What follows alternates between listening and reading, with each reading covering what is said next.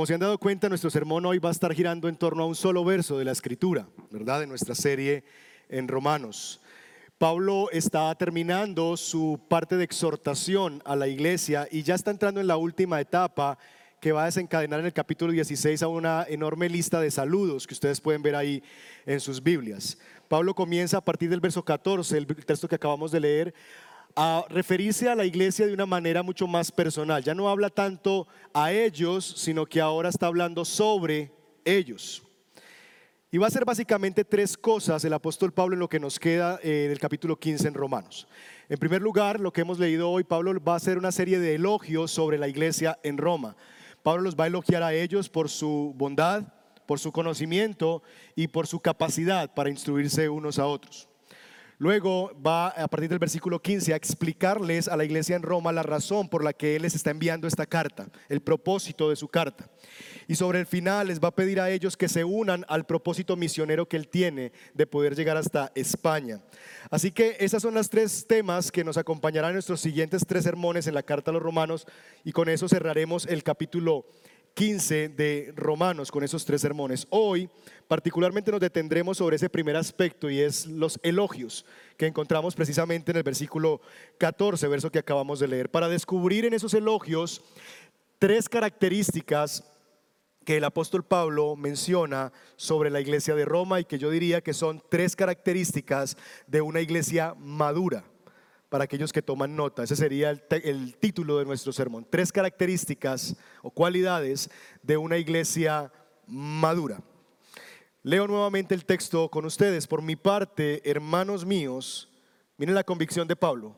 Estoy seguro de qué? De que ustedes mismos rebosan de bondad, abundan en conocimiento y están capacitados para instruirse unos a otros. Palabras muy elogiosas, ¿no les parece? Ahora bien, en mi tierra les llamamos chupazuelas. ¿Cómo les llaman aquí?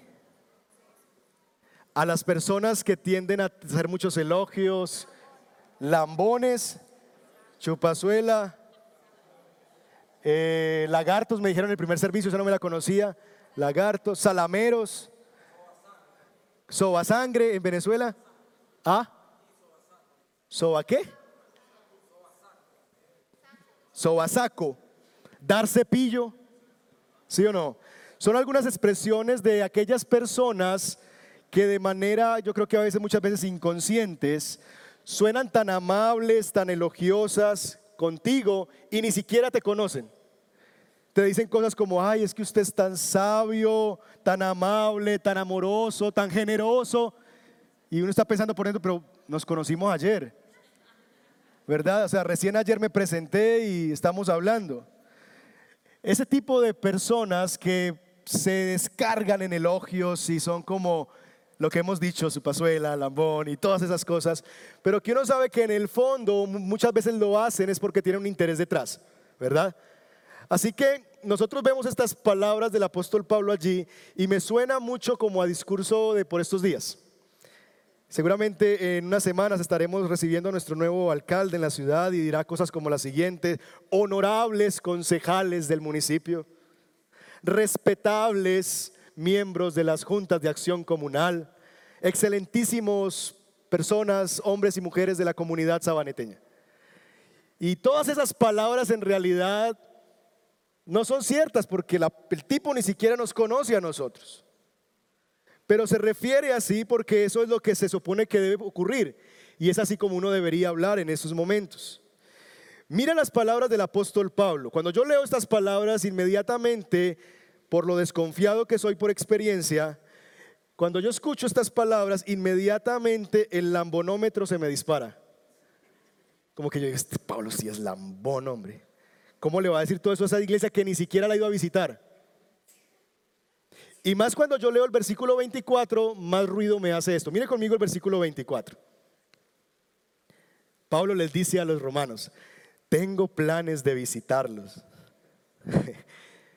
Cuando vaya rumbo a España, espero que después de que, hayan que yo haya disfrutado de la compañía de ustedes, otro elogio, por algún tiempo, ahí está el hachazo, me ayuden a continuar el viaje. Sospechoso, ¿verdad? O sea, les está diciendo una cantidad de cosas y en el versículo 24 dice, yo espero disfrutar de su compañía, pero también espero que ustedes cuando yo vaya a España pues me den una ayudita, ¿verdad? Para yo poder llegar a España. Entonces, cuando yo leo el verso 24 y leo estas palabras, en mi mente inmediatamente se dispara la pregunta, ¿es Pablo un lambón? ¿O en realidad estos elogios que Pablo hace sobre la iglesia son reales y son sinceros? Y yo doy gracias al Señor porque tenemos el capítulo 16 de la carta a los romanos. Porque en el capítulo 16, mis hermanos, si no tuviéramos el capítulo 16, tendríamos que pensar que en realidad Pablo sí es un lambón. Pero cuando tenemos el capítulo 16 nos damos cuenta que no. ¿Por qué? Porque es muy interesante, muy llamativo que se dedique casi que un capítulo completo de la Biblia y de esta carta a saludos personales. Hay una interminable lista de saludos con nombres propios de esas personas y anécdotas que Pablo tiene con estos hermanos. Miren conmigo en el capítulo 16, por ejemplo, el versículo 5. Saluden igualmente a la iglesia que se reúne en la casa de ellos. ¿En la casa de quién? De Priscila y Aquila, que se han mencionado en el versículo 4. Saluden a mi querido, y aquí un nombre para las mamás que están en embarazo, Epeneto. Camilo, ahí está Epeneto Aristizábal. Epeneto, ¿verdad? El primer convertido a Cristo en la provincia de Asia. Saluden a María, que tanto ha trabajado por ustedes. Y empieza a dar una cantidad de saludos personales y Pablo va a detalles de la vida de esas personas. Así que cuando uno ve el capítulo 16, uno se da cuenta de que Pablo sí conoce a esta gente. Que Pablo en realidad sí conoce a la iglesia en Roma y que no simplemente está echándole cepillo sino que en realidad Pablo está hablando porque conoce qué clase de iglesia es esta, conoce a las personas, a sus miembros, a sus líderes. Estos elogios, mis hermanos, entonces no son cepillo, son un reconocimiento genuino a la iglesia en Roma. Así que lo que tenemos delante de nosotros son las verdaderas características de esta iglesia en Roma, a la que Pablo, sin visitar, ya conoce. ¿Por qué? Porque aunque no conoce el lugar donde se reúne la iglesia, conoce a las personas que hacen parte de esa iglesia. Y como hemos dicho en este púlpito, la iglesia no es un lugar, la iglesia son sus personas. Así que mis hermanos, yo vengo a ustedes esta mañana con sumo gozo, porque esto describe muy bien y en gran parte lo que es esta iglesia, el Redil del Sur. Ustedes, hermanos, rebosan de bondad, abundan en conocimiento y están capacitados para instruirse unos a otros. Y cuando les digo eso, no les estoy echando cepillo, ni estoy haciendo puntos para el regalo que mencionó Roberto. Estoy diciendo algo que es verdad. Pero también, mis hermanos, vengo con desafío para animar a aquellos que todavía estas cualidades no hacen parte de su ADN. En otras palabras, mis hermanos, este texto nos va a mostrar como iglesia que nosotros vamos bien, pero aún nos falta. Tres características de una iglesia madura. En primer lugar, Pablo dice sobre la iglesia en Roma, estoy seguro de que ustedes mismos rebosan de bondad. Pablo habla con certeza sobre esto. Ya demostramos que Pablo puede tener certeza y que no es cepillo porque conoce a estas personas. Pablo lo primero que les dice a ellos es, ustedes están rebosando de bondad. La palabra que se traduce aquí como rebosar es la palabra mestos, que implica realmente llenarse hasta el punto de derramarse. Entonces imagínense que esto es la iglesia en Roma. Pablo está diciendo, ustedes están tan llenos de bondad que hasta se les está derramando a ustedes para otros. Están desbordando de esa bondad hacia otros. Lo que Pablo está diciendo, mis hermanos, no es solamente que ellos son capaces de hacer cosas buenas. Pablo no está diciéndole a la iglesia en Roma es que ustedes hacen cosas muy buenas. No, Pablo les está diciendo realmente, ustedes están tan llenos del bien de Dios que se les está rebosando la copa, que se está derramando porque ustedes están abiertos a recibir de esa bondad de Dios. Se les sale por los poros. Es interesante que esa palabrita que se traduce aquí como rebosar solamente aparece dos veces en la carta a los romanos. La segunda ocasión donde aparece es esta precisamente. Estoy seguro de que ustedes rebosan de bondad. Pero la primera ocasión donde aparece esta palabra es en el capítulo 1, donde Pablo se refiere a la iglesia en Roma, pero a la, a la humanidad en general con las siguientes palabras.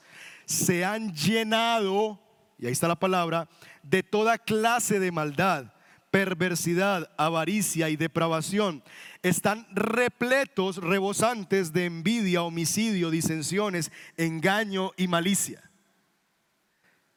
Y esto, mis hermanos, es extraordinario porque lo que nos muestra es la maravillosa gracia de Dios, que transforma a personas que en el capítulo 1 se describe a la humanidad como rebosantes de envidia, de homicidio, de disensiones, de engaño, de malicia, llenas de maldad. Y ahora esas personas en el capítulo 15 ya no están rebosando de maldad, de engaño, de envidia, de malicia, sino que ahora se nos presentan a esas mismas personas como gente que está rebosando en bondad. Y eso, mis hermanos, solamente es la muestra de la maravillosa gracia de Dios que coge a personas como nosotros, siendo de este tipo de personas, y nos puede llevar a ser personas que rebosan de bondad. Porque la bondad de esta iglesia no es una excelencia moral propia de ellos. La iglesia en Roma no es la iglesia de la gente buena. No, es una obra del Espíritu Santo que ha llenado a esas personas que estaban llenas de todo ese mal que hemos descrito, los ha limpiado con la sangre de Cristo, los ha vaciado de toda esa maldad, pero no los ha dejado vacíos, sino que ahora el mismo Dios que los limpió, con el mismo amor como cantábamos que los limpió y los purificó, los ha llenado con su Espíritu Santo. Pablo le dice a la iglesia en Efesios, sean llenos del Espíritu Santo. De tal manera que esta gente que estaba en esta condición en el capítulo 1, en el capítulo 15, ya son llamados como gente que rebosa de bondad, al punto que se desborda y alcanza a otros. ¿Quieren ver un ejemplo personal de esa realidad? El mismo apóstol Pablo. Mire cómo el apóstol Pablo se describe en la primera carta a Timoteo, capítulo 1, verso 13. Dice así Pablo de su realidad. Anteriormente yo era un blasfemo, un perseguidor y un insolente pero la gracia de Dios se derramó sobre mí con abundancia junto con la fe y el amor que hay en Cristo Jesús. Porque yo era el primero entre los pecadores, dice Pablo, el peor de los pecadores. ¿Recuerdan a Pablo? Pablo era un hombre que tenía, eh, el propósito de su vida era cerrar iglesias y martirizar cristianos. Esa era su declaración de visión de su compañía Pablo existe para poner cristianos presos, para cerrar iglesias y aprobar que cristianos sean apedreados en la plaza pública. Y ese mismo Pablo que vemos nosotros en el libro de Hechos, al comienzo del libro de Hechos, aprobando el apedreamiento de Esteban, por ejemplo, lleno de malicia, él se llama a sí mismo insolente, pecador, alejado de Dios, ignorante, es el mismo que ahora no cierra iglesias, sino que planta iglesias. Es el mismo que ahora no encarcela a cristianos, sino que predica para que gente se convierta en cristianos. Es el mismo ahora que no viaja por las ciudades a perseguir iglesias y creyentes, sino que ahora viaja por las ciudades a predicar el Evangelio, la buena noticia de la salvación a todos los gentiles. ¿Qué fue lo que pasó en Pablo? La gracia de Dios, dice Pablo en Timoteo en su testimonio, se derramó me llenó, se derramó sobre mi vaso con abundancia, de tal manera que no solamente me alcanzó para mí, sino que ahora se desborda para otros. Y esa, mis hermanos, es la gloria del Evangelio, que toma lo que no es para convertirlo en lo que sí es. A lo vil y a lo menospreciado escogió Dios para avergonzar a los sabios. ¿Tú eres escogido de Dios? ¿Cuántos escogidos de Dios hay aquí? Ok, tú eres vil y eres menospreciado. Porque entre esos fue que Dios escogió. Y ese es el más bello insulto que Dios nos pueda dar. Tú eras ese vil y ese no menospreciado. ¿Por qué te escogió Dios a ti? Para mostrarle a los hombres, a los sabios de este mundo, que no se trata de nosotros, sino que se trata de Dios y de la gloria de Dios. De que ahora esas personas que eran así, viles, menospreciados, ignorantes para este mundo, son los que, dice el libro de Hechos, trastornan el mundo. Y esa es la gloria del Evangelio. Para que Dios sea exaltado y se haga evidente que se trata de Él y no de nosotros. Mis hermanos, Yo les decía al comienzo de este sermón que yo vengo con mucho gozo a predicar esta mañana, porque en esta iglesia hay gente que rebosa en bondad. No sé si ustedes sabían, aquí existe un ministerio que se llama Junto a ti. Ministerio que se creó para acompañar a personas que tienen familias, que tienen personas con discapacidad física. Y son hermanos que se reúnen una vez al mes o cada tanto para atender a esas personas, brindarles una comida, un almuerzo, ayudar a aquellos que tienen eh, parálisis a moverlos quizás, proveer tiempo, pagar a alguien para que les haga el aseo en sus casas, a las señoras que cuidan de otros, de sus hijas o de sus esposos en este caso.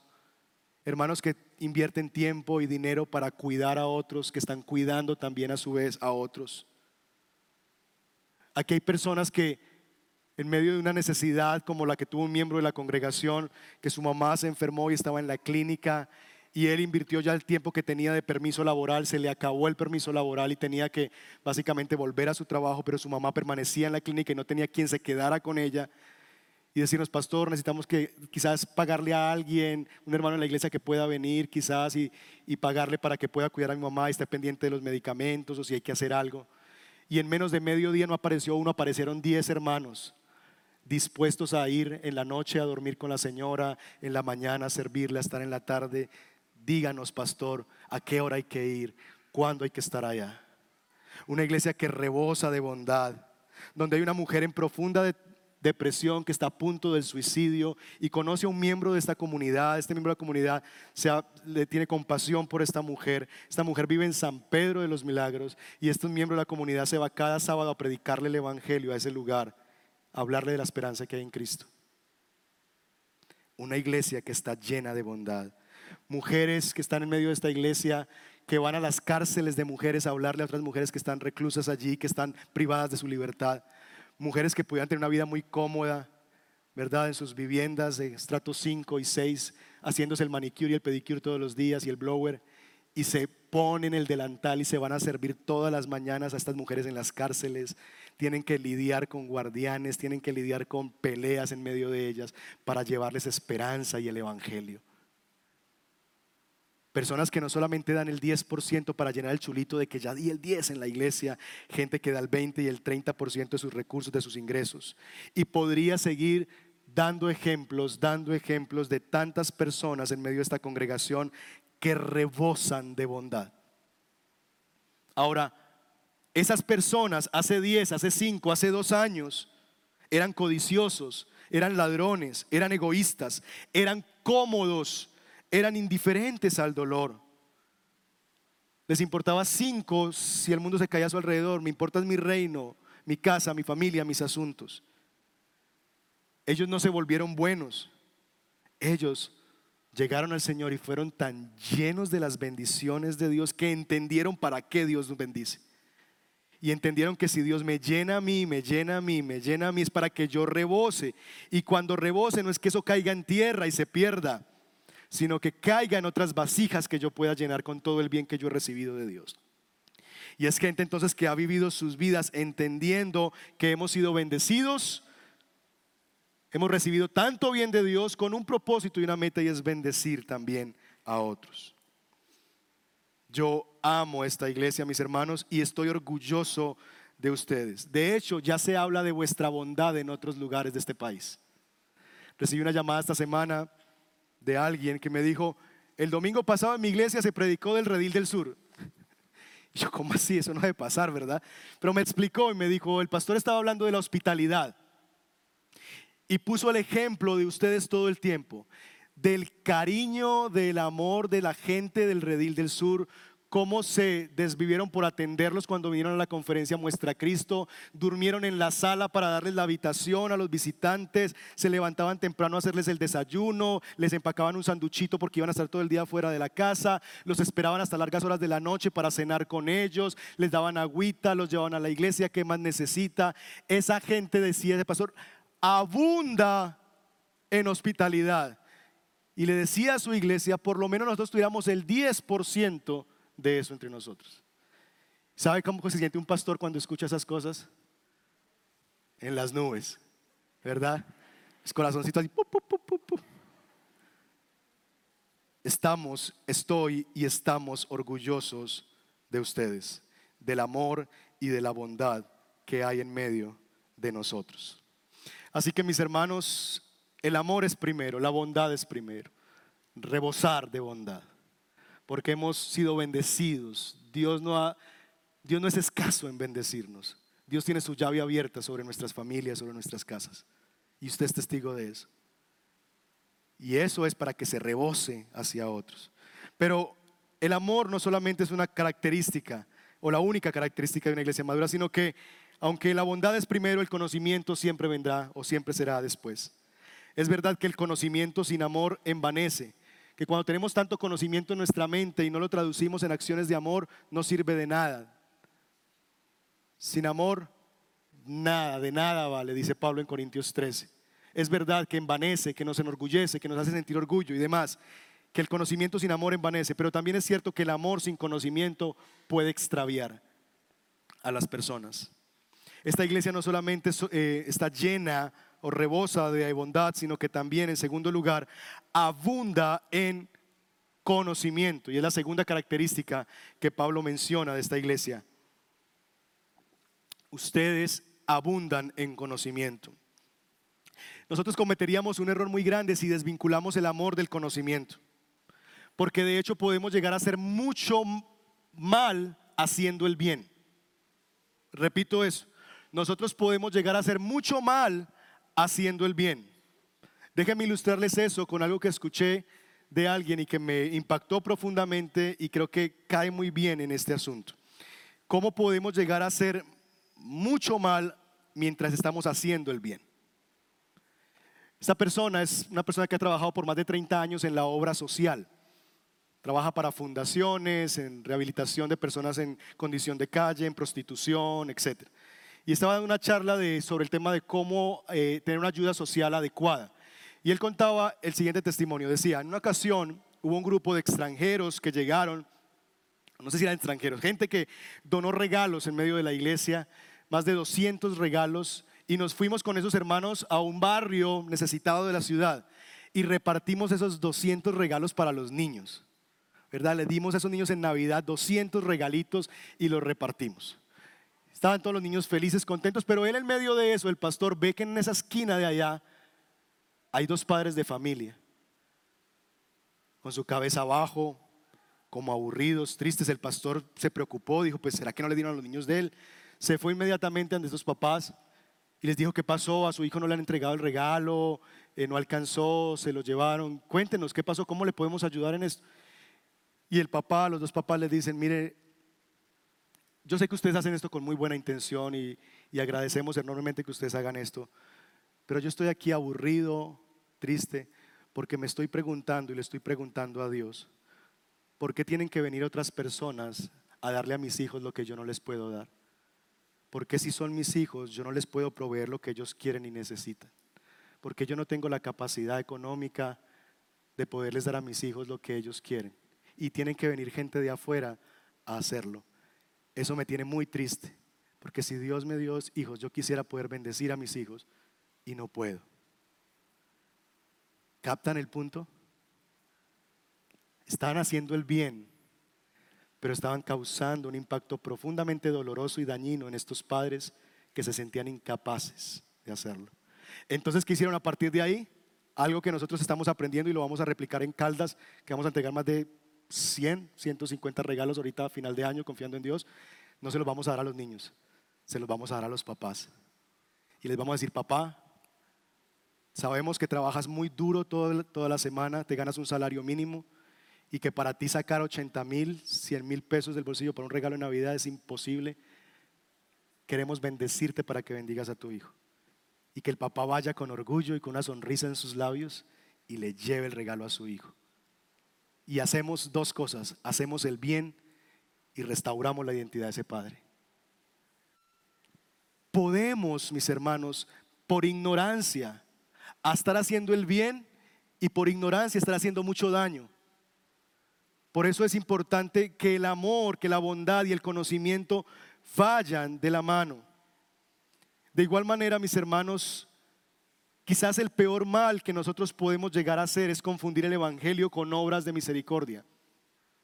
Hay gente que rebosa en bondad y vive haciendo bienes y regalando mercados y haciendo cuanta obra y por ahí. Está bien, es gente que rebosa en bondad, en generosidad, pero pilas con confundir que al hacer eso estamos predicando el Evangelio. El Evangelio es un anuncio, es una noticia. El Evangelio no es algo que nosotros hacemos, es algo que Dios hizo en Cristo en favor de nosotros. Y nosotros podemos llevarle y alimentar mil niños por un mes. Pero si yo no abundé, si abundé solamente y rebosé en bondad, pero no abundé en conocimiento, dándoles a conocer a ellos de dónde proviene eso, dándoles a conocer a ellos la realidad de su situación en Cristo y su necesidad de un Salvador, habré podido alimentar mil barrigas que se irán así llenitas al infierno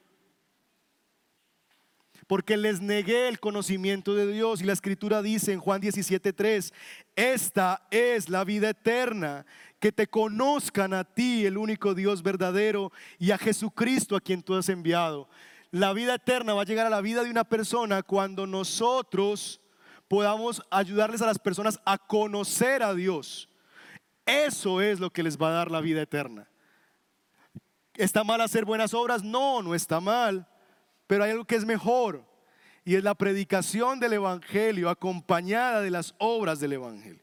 No mezcladas, no confundidas, separadas, pero dándoles a la persona el mensaje que no solamente va a transformar su realidad hoy, que no solamente va a transformar su realidad la siguiente semana, sino que va a transformar su eternidad, su condición eterna. Los va a trasladar de las tinieblas y los va a traer a la luz.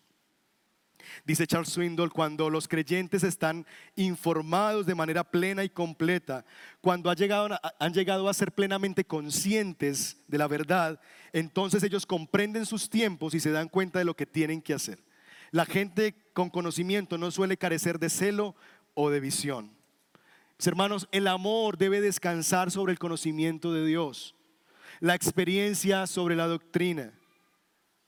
Si bien es cierto que conocer a Dios no es simplemente llenarnos de información, sino es una experiencia personal, intransferible, donde vamos al Dios del cielo, que Él ha roto las cortinas y podemos ir nosotros a Él. También es cierto que Dios se ha dejado conocer a través de su Hijo. Jesús lo dijo. ¿Cómo van a conocer al Padre? El que conoce al Hijo, conoce al Padre. ¿Cómo conocemos a Dios? A través de Jesús. ¿Cómo conocemos a Jesús? A través de la escritura porque todas ellas hablan acerca de mí, dijo Jesús. Así que mis hermanos, nosotros necesitamos crecer en nuestro conocimiento de la palabra de Dios, abundar en conocer al Dios de la palabra, abundar en conocer este libro, en saciarnos de él, abundar en las palabras de Dios. No solamente abundar con nuestras manos haciendo el bien, sino abundar en nuestra mente y en nuestro corazón, guardando la palabra de Dios, el Evangelio de Dios, para tener que darle a otros cuando nos pregunten por la razón de la esperanza que nosotros tenemos. Así que esa es la realidad de nuestra vida. Esta semana viví otro de esos momentos gloriosos donde como pastor nos sentimos orgullosos. En uno de los grupos de WhatsApp de la iglesia, el de alabanza, un miembro puso allí las canciones para cantar. Y en una de esas puso una nota de una canción. La canción dice, el mismo amor que eh, por el que Dios murió, algo así, ¿verdad? El mismo amor que llevó a Dios a morir en la cruz, un asunto así. Y él dijo, no lo vamos a cantar así, lo vamos a cantar de la siguiente manera, el mismo amor que a su hijo dio. Y yo vi eso e inmediatamente, de nuevo, corazoncitos. ¿Por qué?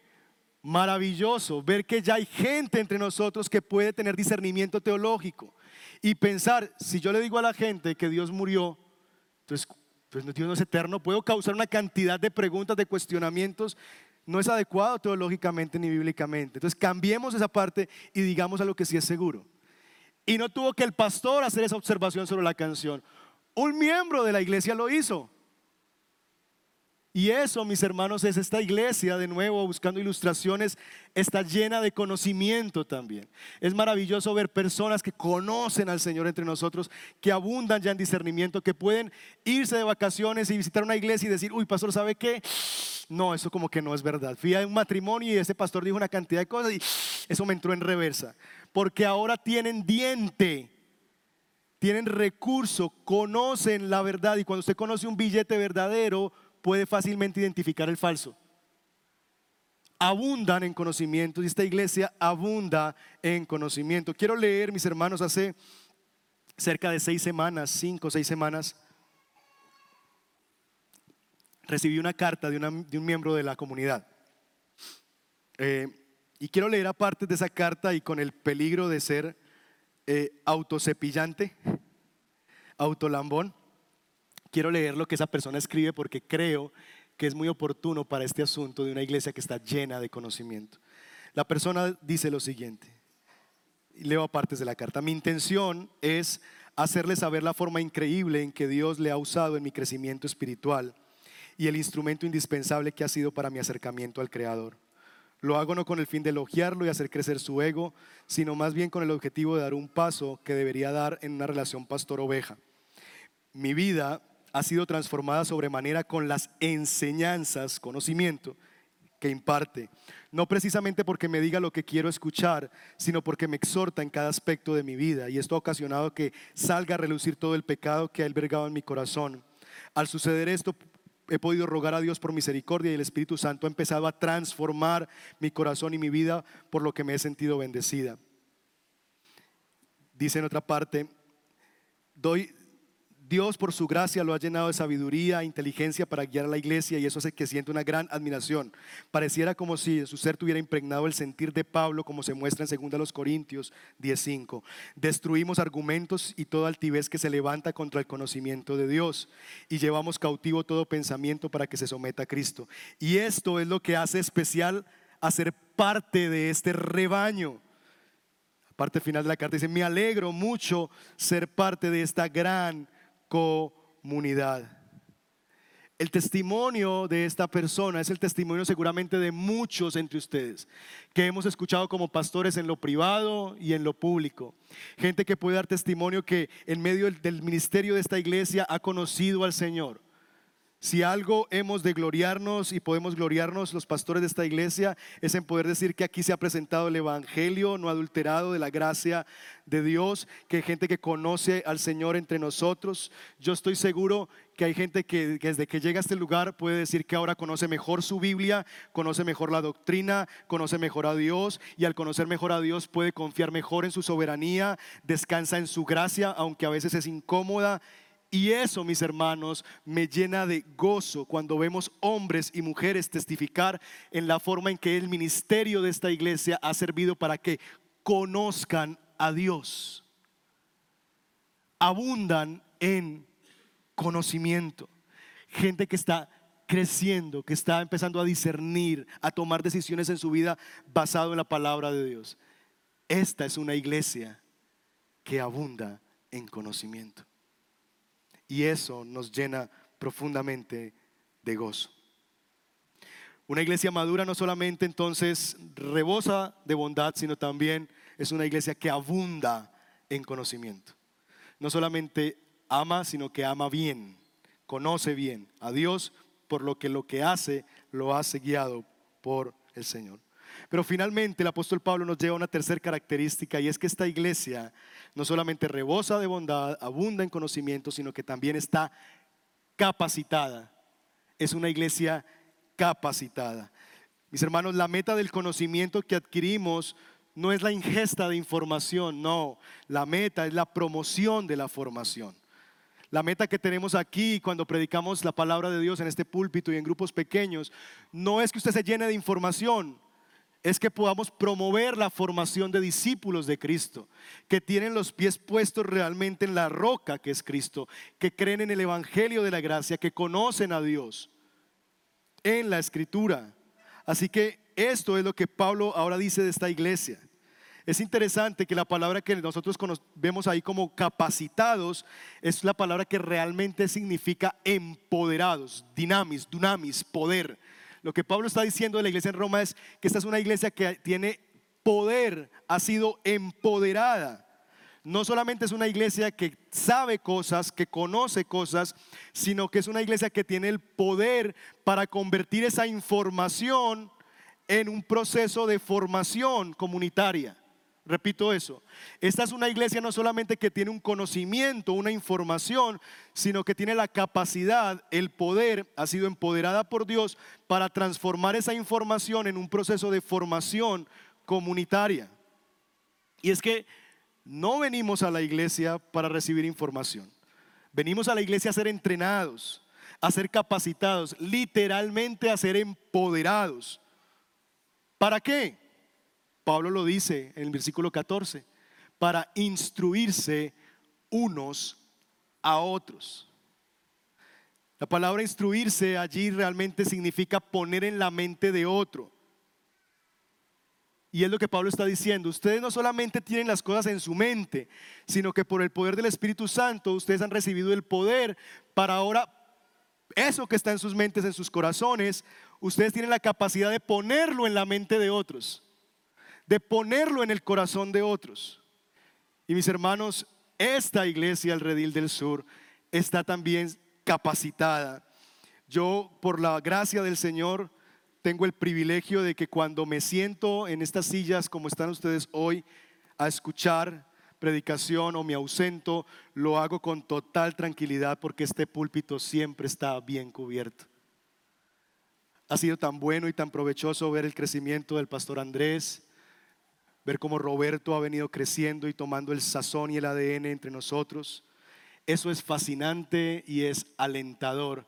Saber que uno puede sentarse allí escuchar un sermón y estar tranquilo, no pasando saliva, no cambiando de colores, sino feliz de recibir palabra de Dios y de saber que Dios ha levantado siervos en medio de su pueblo. Nos deleitamos tanto como pastores cuando vemos a otros dirigiendo las celebraciones con tanta propiedad, ¿verdad? Y se paran y dirigen el culto y las ofrendas y los anuncios y lo hacen hasta mejor que nosotros. Y decimos, ¿para qué nos seguimos matando nosotros haciéndolo si ya hay gente que lo hace hasta mejor? Eso nos llena de tanta alegría ver a Efren empoderado de la obra social, a Alejandro liderando el área de consejería y a otros tantos entre ustedes haciendo las cosas tan bien que nos da descanso a nosotros. Y sus pastores estamos agradecidos con Dios por la gente tan capaz que Dios nos ha dado como iglesia. Aquí hay hombres y mujeres tan capacitados, no solamente que abundan en bondad, no solamente gente que está llena de conocimiento, sino gente que ha empoderado a Dios para que eso lo pongan en la mente y en el corazón de otras personas. Dios nos ha entregado a nosotros como iglesia, hermanos, tantas oportunidades de capacitación. Tenemos, somos la iglesia anfitriona de la Consejería Nacional de Consejería Bíblica en el modelo que desarrollamos. Tenemos la oportunidad de ser coorganizadores de la conferencia Muestra Cristo, que gente que viene de cientos de lugares del país se reúne a escuchar la palabra de Dios y podemos estar ahí sirviendo gente en la alabanza, en la predicación, en los talleres tantas oportunidades que Dios ha puesto de capacitación en nuestras manos. Y mis hermanos, Dios está detrás de todo eso. Eso no es casualidad, eso no está ajeno a propósito. Dios está detrás de todo eso. Es Dios quien llena a su pueblo de bondad a tal punto que el pueblo puede rebosar de ella. Es Dios el que nos ha dejado conocerle en su Hijo Jesús, que nos ha dejado conocer a Jesús en la Escritura. Es Dios que nos ha regalado a nosotros la posibilidad de ser capacitados para enseñar su palabra. Ahora, es interesante, mis hermanos, que estas cosas no se dicen de los pastores. Pablo no está diciendo, estoy seguro que vuestros pastores están rebosantes de bondad, llenos de conocimiento y capacitados para instruirlos. No, ni siquiera está diciendo esto de algunos de la iglesia, él está diciendo esto sobre la iglesia. Estas no son dones particulares, estas son bendiciones comunitarias que Dios ha derramado. Dios ha dado bondad, Dios ha dado conocimiento y Dios ha empoderado a su iglesia en su totalidad. Esto que leímos ahora es algo que se dice sobre la iglesia, no sobre pastores o líderes en la iglesia. Pablo dice, ustedes, hermanos de Roma, yo puedo decir con sinceridad de nuevo, ustedes, hermanos del Redil del Sur, nos gozamos de que ustedes rebosan de bondad. Nos gozamos de que ustedes están llenos de conocimiento y nos gozamos de que esta iglesia está capacitada. Y esas son bendiciones de Dios. Ahora, la pregunta del millón. ¿Para qué? ¿Para qué Dios ha dotado a su iglesia de tanta bondad al punto que rebosa? ¿Para qué Dios ha dotado a esta iglesia con tanto conocimiento al punto que abunda? ¿Para qué Dios nos ha capacitado y entregado oportunidades de capacitación y dándonos gente tan capaz en esta iglesia, en tantas áreas? ¿Para qué? Dice aquí el versículo 14, para que se instruyan unos a otros para que se aconsejen, amonesten, instruyan, corrijan, animen, exhorten, enseñen, cuiden unos a otros. Ese es el propósito. Déjenme ilustrarles esto. Se cuenta la historia de un camello, un camello y su pequeño hijo. Estaban en medio de un abrevadero, allí bebiendo agua, y vieron sus rostros y el pequeño camello por primera vez puede ver quién es en este abrevadero. Y él empieza a observar y, ve sus ojos y ve sus pestañas largotas. Y le pregunta a su papá, papá, ¿por qué tenemos las pestañas tan largas? Y el papá le dice, pues hijo, es que en el desierto hay tormentas de arena y nosotros tenemos que seguir avanzando en el desierto en medio de tormentas de arena y necesitamos tener algo que nos proteja nuestra visión, de tal manera que la arena no nos pegue. Por eso tenemos pestañas tan largas, para seguir caminando en medio de las tormentas de arena en el desierto. Ah, se sigue mirando el bebé camello allí y dice, papá, ¿y por qué tenemos estas patas tan anchas? Bueno, hijo, porque eh, fuimos creados para vivir en un desierto y nos dieron estas patas anchas para avanzar en medio de la arena. Si las tuviéramos más angostas nos hundiríamos en la arena y sería mucho más difícil avanzar. Pero se nos ha concedido pies anchos, patas anchas para caminar en la arena y seguir caminando en el desierto. Ah, papá, ¿y estas jorobas que tenemos para qué? Bueno, hijo, porque nosotros tenemos que avanzar en medio del desierto donde no hay agua y en estas jorobas almacenamos litros y litros de agua para poder avanzar en medio del desierto todo este tiempo. Ah, papá, ¿y si fuimos creados para vivir en el desierto, qué hacemos en un zoológico?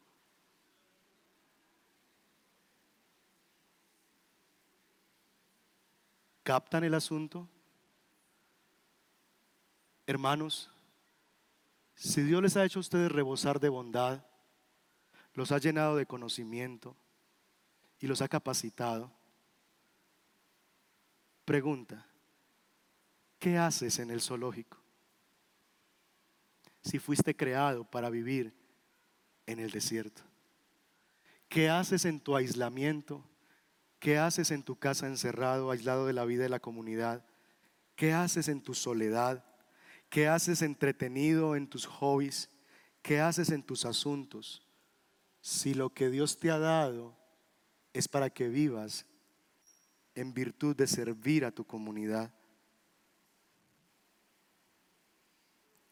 Aún nos falta camino, aún nos falta cosas para crecer, aún requerimos seguir abundando en bondad, en conocimiento, aún nos falta más capacitación.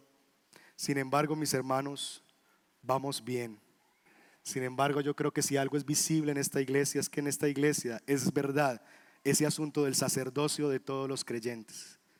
A los nuevos les cuesta y se asombran muchas veces de ver que esta iglesia no tiene una cultura pastor dependiente o pastor céntrica, sino que aquí el cuidado se da unos a otros. Y les cuesta, pero luego ven que es una cultura donde nos cuidamos, donde nos amamos, donde nos animamos, nos visitamos, nos cuidamos unos a otros querido hermano y amigo que llevas aquí quizás semanas, meses, sin conectarte a la vida de la iglesia, yo te pido que hoy te mires en el abrevadero, mires tus patas, mires tus pestañas, mires tus lomos y entiendas que Dios te ha dado lo que te ha dado para que vivas en el desierto, no para que vivas aislado en tu reino, en tu comodidad. Te necesitamos y tú necesitas esto. Pero el zoológico es muy cómodo. En el zoológico hacemos sonreír a la gente. En el zoológico no tenemos que estar en el desierto cansados, cargando gente en nuestros lomos. ¡Qué pereza! ¿Verdad? Ahí simplemente nos echamos, nos dan bocaditos, ahí la gente nos tira comida. No tenemos que ir a buscarla, nos llega cada día. Sí, es cómodo, pero es muy frustrante no vivir para el propósito para el cual fuimos creados y pasar nuestra vida siendo camellos encerrados en un zoológico sin descubrir lo que es un desierto y poner las patas a funcionar y llenar las jorobas para el largo camino y estar en medio de una tormenta de arena y soportarla y caminar. Hermanos, amigos, esta iglesia es tu cuerpo, es tu familia, este es tu desierto. Sal de tu zoológico y ven al desierto. Requerimos músicos, requerimos gente que nos ayude en audio, requerimos tantas cosas y tú sigues en tu zoológico. Quiera Dios, mis hermanos, que en medio del ánimo y de la buena noticia de que vamos bien, aquellos que todavía siguen en su zoológico puedan ser desafiados a creer que Dios los ha creado, los ha empoderado con su amor, los ha empoderado con su conocimiento, para que vivan en el ejercicio de servirse los unos a los otros. Cierren sus ojos, vamos a orar.